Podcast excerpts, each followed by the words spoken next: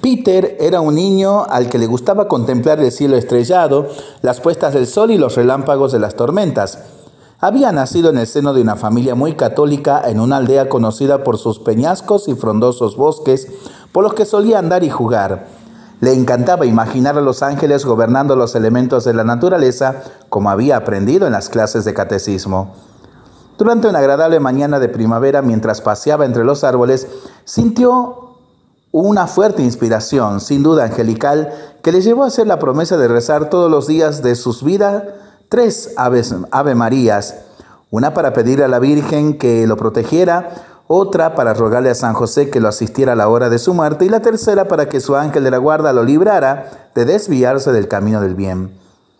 Pero con el paso del tiempo fue arrastrado por la mala influencia de otros niños y sus relaciones con lo sobrenatural acabaron enfriándose. A los 18 años ya había abandonado los sacramentos y dejado de ir a misa, aunque no había perdido la costumbre de rezar las tres Ave Marías de su promesa. Por aquel entonces su país entraba en guerra y urgía reforzar con voluntarios su debilitado ejército. Un vistoso pelotón de reclutamiento pasó por la aldea de Peter, invitando a todos los jóvenes que se unieran a ellos, prometiendo fama y poder a quien se alistara. El joven no dudó de tan seductora propuesta y se incorporó a la tropa. Entre otras cualidades, Peter poseía un peculiar talento para orientarse por lugares difíciles y una gran capacidad de liderazgo. Por eso fue puesto al frente de una unidad y pronto ascendió a capitán. Comandaba una valiente compañía, la cual se había distinguido en batallas muy reñidas, y junto con el crecimiento de su prestigio militar, su orgullo también iba aumentando.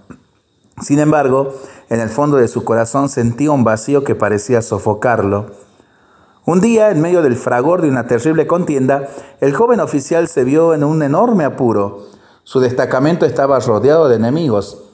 Tan precaria era la situación que no le quedaba otra alternativa que atravesar el cerco por la noche, huir sin ser vistos y alcanzar sigilosamente el cuerpo de su propio ejército.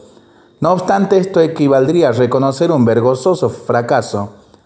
La fama que Peter había conseguido como brillante militar sufriría un tremendo golpe.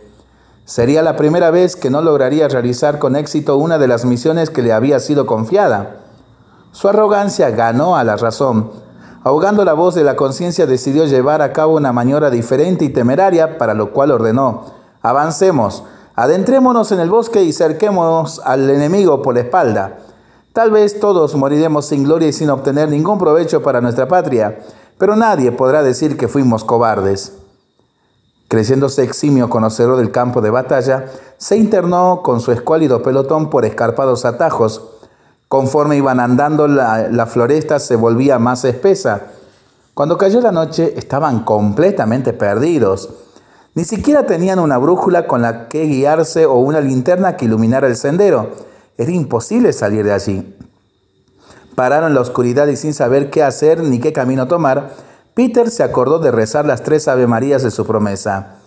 El cielo de un azul marino aterciopelado y repleto de estrellas le recordaba sus paseos y oraciones que hacía de pequeño. Cuánta nostalgia sentía de aquella época. Al terminar de rezar, uno de los soldados que lo acompañaba divisó un resplandor sin lograr distinguir exactamente de dónde provenía. Fatigado y temeroso exclamó, Miren allí, se acerca una luz. Debe ser el enemigo.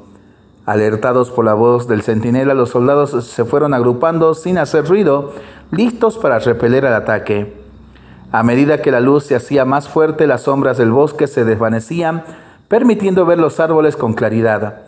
Nada en el ambiente hacía sospechar de una embestida enemiga. Los soldados, por el contrario, se sentían inundados por una paz inesperada. De repente Peter salió corriendo en dirección a un claro y se arrodilló ante lo que parecía ser el foco de aquella luz intensa y benéfica. Sus compañeros de armas se detuvieron a una respetuosa distancia en previsión de que algo de extraordinario iba a suceder. Por una gracia mística, Peter vio delante de él a una señora vestida con el escapulario del Carmen, toda inundada de luz, y llevaba en su brazo derecho al niño Jesús. No obstante, él no sonreía y le volvía la cara. Parecía que estuviera disgustado con el comportamiento de ese arrogante militar cuya piedad en infancia y juventud le habían dado tantas consolaciones. Cayendo en sí, Peter empezó a llorar y entre llantos y sollozos exclamó, ¡Qué desgraciado soy! Salí en busca de poder y fama y ahora me siento triste y vacío. Perdóname, Señor mío, por haberme alejado de ti. María Santísima, ten piedad de este miserable que soy yo.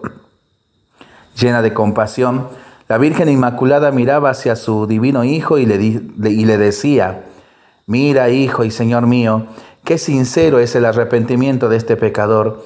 ¿No te gustaría perdonarlo por amor a mí? Cautivado por las palabras de su Madre Santísima, el niño Jesús hizo un noble gesto de asentimiento y empezó a sonreír. Entonces ella se volvió hacia Peter y le dijo, Gracias a las tres Ave Marías que rezabas todos los días, he podido interceder para que mi hijo te concediera ahora esta gracia de conversión. Promete que harás una buena confesión y que no pecarás más contra él. Mi hijo y yo estaremos a tu lado hasta que la guerra termine. En ese momento desapareció. Peter contó a los soldados que lo que escuchaban extasiados lo que había ocurrido. A continuación, el explorador de la compañía regresó lleno de júbilo. No estaban lejos del conjunto de su ejército. Una senda discreta, bien escondida en medio de los árboles, conducía directamente hasta él. Unas semanas más tarde ganaron la guerra. Peter volvió a su aldea completamente cambiado se convirtió en un ardentísimo devoto de la Virgen y pasó el resto de su vida dando testimonio de aquella que no solo lo salvó de una situación sin salida, sino que con un admirable acto de bondad le obtuvo la salvación de su pobre alma.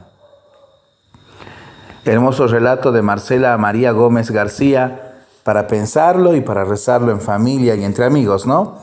Mientras lo hacemos, pedimos al Señor su bendición, le seguimos pidiendo por el fin de la pandemia, de las guerras y por el buen tiempo para nuestras vidas, nuestros animalitos y nuestros campos. Y nosotros responsablemente nos cuidamos y nos comprometemos a ser verdaderos instrumentos de paz. Que el Señor nos bendiga en el nombre del Padre, del Hijo y del Espíritu Santo. Amén.